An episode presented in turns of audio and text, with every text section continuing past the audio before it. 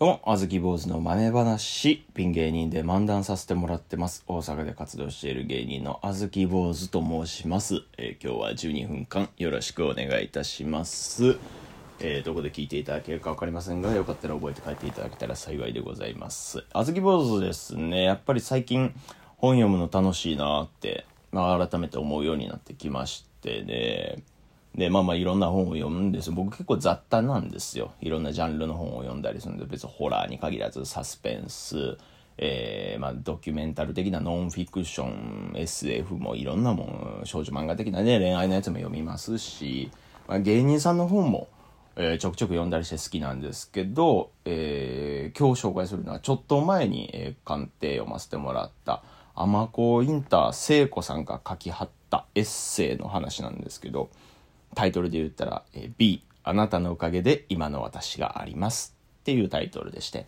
え帯のところにはね、B とはブスのことだ。けれど今は B がいない人生なんて考えられない。31歳彼氏なし。アマコインター聖子のしなやかな強さ。レジリエンス。初エッセイということでしてね。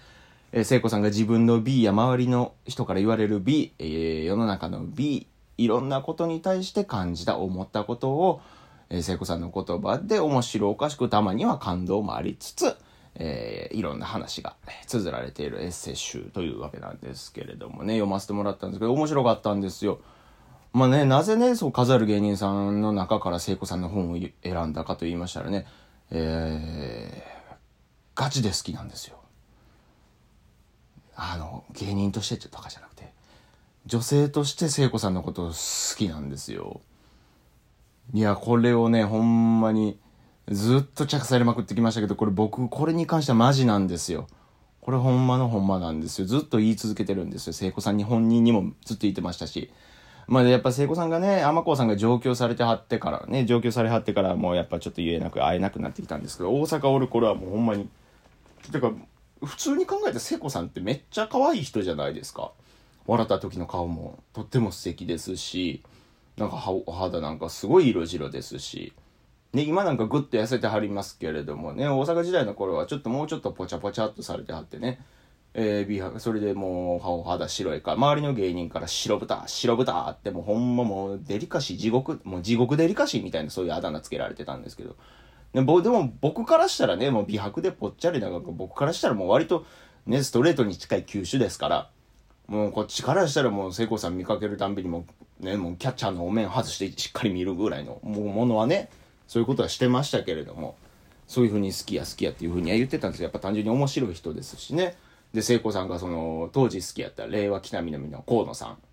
ん、ね、が好きやったんですけど、聖子さんは。で、で、なんで河野さんのこと好きなんですか？って聞いたら、まああの、まあ、やっぱ面白いしなって言って、MC すっごい上手やし、だからそういうとこかっこよく見える時あるねんなーって言ってはったのを聞いたら、僕はもう即その日からもうずっと劇場に座って MC の勉強ですよ。もうそれぐらい聖子さんのことを本気で、ほんまに好きやったんですよ。まあそう、まあ、聖子さんが好きすぎるがあまり、その、相方の渚さんとの接点はほとんどないんですけどね。まあでもゼロじゃないんですよ。一回だけ一緒にご飯行かせてもらったことありまして、二人でかすうどん食べたんですよ。もう一言も喋らなかったんですけどね。おなんかさ、お互いの人見知りが爆発して、なんかうどんすすってる音しか聞こえへんかった記憶があるんですけどね。でもまあ後日、まあ、えーせえー渚さんがね、その他の芸人さんと一緒に言いはるときに、なんか、あ、この間ごちそうさまでしたみたいなこと挨拶させてもらったら、よその隣に乗った芸人さんが、ね、なんでなんですかね、芸人さんがそう、あ、渚、奥村とかどうや？ってって、僕奥村、本名奥村って言うんですけど、奥村とかどうや？って、あ、うーん、でも奥村くんはちょっと違うかな、かわいそうやし、って言われたんですよ。まあ何のことかなと思ったんですけど、まあ、それ自体ね、そう、ユニットコントの打ち合わせ中やったんですよ。で、その自分たちが考えたコントに、まあ、誰を呼ぶか、誰をに出てもらうかっていうキャスティング会議中やったんですって。で、まあ、その中に僕の名前が候補に上がったけれども、やっぱ僕は違うなって渚さんが判断したって。まあまあ落選の現場、まあね、そうですよね。ご飯ごちそうさまでしたって言いに行っただけやのになんか勝手に落選させられてるんですから。僕としては複雑ですけれども。まあ後日ね、そのユニットコントこう見させてもらったんですけど、ね、そう、僕が入る位置の役の人の仕事が、えー、渚さんがダーって猛ダッシュで走ってきて、えー、その人のことをこかして馬乗りになってボッコボコにするっていう役やったんですよ。落選してよかったって心から思いましたよ。そう意味わからないじゃないですか。一回だけご飯行った人にいきなりボッコボコにされるんですから。めちゃめちゃ怖いでしょ。ほんでやっぱ何が怖いって、カスうどん一緒に食べただけで、あ、こいつはこの役向いてへんって気づいた渚さんがすごくないですかあそこ殴られてる間も喋らないと思われたんかもしれないですけど、まあ、それだったら正解ですけれども、まあまあまあまあ、そんな。渚さんもね、そう優しい姉さんですけれども、僕はもうずっと聖子さん一筋、もう聖子さんがずっと好きやったわけなんですけれども、まあやっぱその、一緒にね、なんかやっぱご飯とかも行ったりしたんですよ。僕から誘いましたよ。で、僕ね、僕から誘いましたよ。で、もうほんま恥ずかしい。ほんまもう今となっても、初々しすぎて、え、初々しすぎて、いや、これもう緑、緑へ超えて青やなっていうぐらいの、なんかすごい初々しい話なんですけど、えー、聖子さんが一緒にご飯、分かった、この日行こう。じゃあ何時待ち合わせね。私仕事あったらすぐ行くわって言ってた日の集合時間に僕40分早く着いてたんですよ。そんなベタなことあります？恋心がもうその、その太ももに来てそのエネルギー爆発してもうチャリンコから火吹くぐらいペダル爆こきしたんでしょうね多分それぐらいの速さでついてしまってででそれで聖子さんが来たらここでちょっと小豆坊主可愛いとこなんですけど40分早く着いたからゲームセンター行ってえー、聖子さんが好きそうなその黒猫のぬいぐるみちっちゃいやつを UFO キャッチャーで取ってきたんですよでそれを集まってきた聖子さんにこう渡してあげてえー、聖子が可愛かったんでってそういうこと、もうしてたんですよ。うわなんか酸っぱい通りかしてしょっぱいですね。なあ、これ気持ち悪い味、自分で喋ってて。いや、でもその時はほんまに好きやったんでね。ね、二人でそうやってご飯も行ったりしてたんですけども、でもね、周りの芸人はやっぱもういじってくるんですよ。人が真剣に恋してんのに。って。お前、聖子の何がええねんって。あいつ部屋めちゃくちゃ汚いぞ。とか、僕に対して言うてくるんですよ、周りの芸人さんが。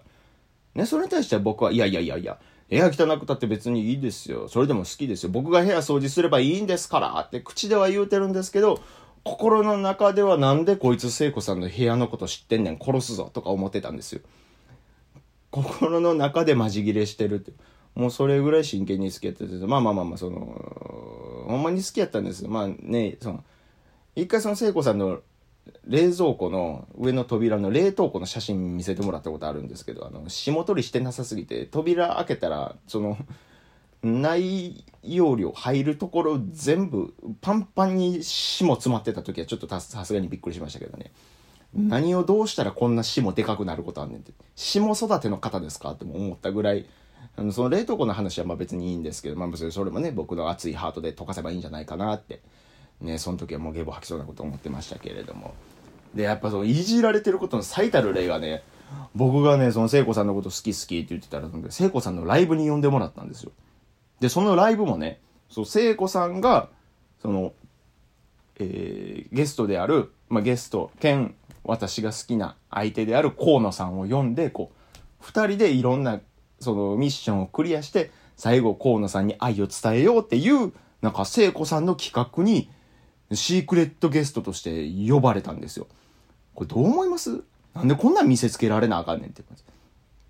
で、まあまあ、えー、その、まあ、その僕最後の方に聖子さんが河野さん告白するってなったら僕が「ちょっと待った」って言ってバーって出て行って聖子さんに先に告白して聖子さんが「ごめんなさい」って言って聖子さんが河野さんに告白するで河野さんが告白を「え絶対無理やで」で「ちゃんちゃん」っていう終わり方やったんですけど何が腹立つって台本が腹立ったんですよ。で、その、聖子、え、河野に告白。で、舞台袖から、えー、奥村、ちょっと待った。で、ちょっと待った。で、えー、奥村、舞台袖から舞台上に登場。えー、聖子に向かって告白。聖子、振る。えー、奥村、帰る。で、聖子、河野に告白って、その聖子、振るは、その当日なってみんな分かれへんやんって思うんですよ。何を台本でもう振られること強制的に決定してくれてんねんって。何を劇場のその裏のスタッフ、裏方のスタッフがもう俺の恋心いじってくれてんねんって、その時一番腹立ちましたけれどもね。まあ、でもそれぐらい真剣に聖子さんのことが好きやったんですけど、その聖子さんのこの B っていうエッセイですよ。これ読んでみたら、僕のことね、一言も書いてなかったんですよ。あんなに甘酸っぱい思い出やったのに、一言も書いてなかったんですよ。きっとね、聖子さん、あの人ね、その、僕との、あの甘酸っぱい思い出は、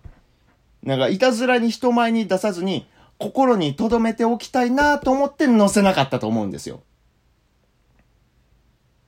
多分あの女まだ僕のこと好きですよ。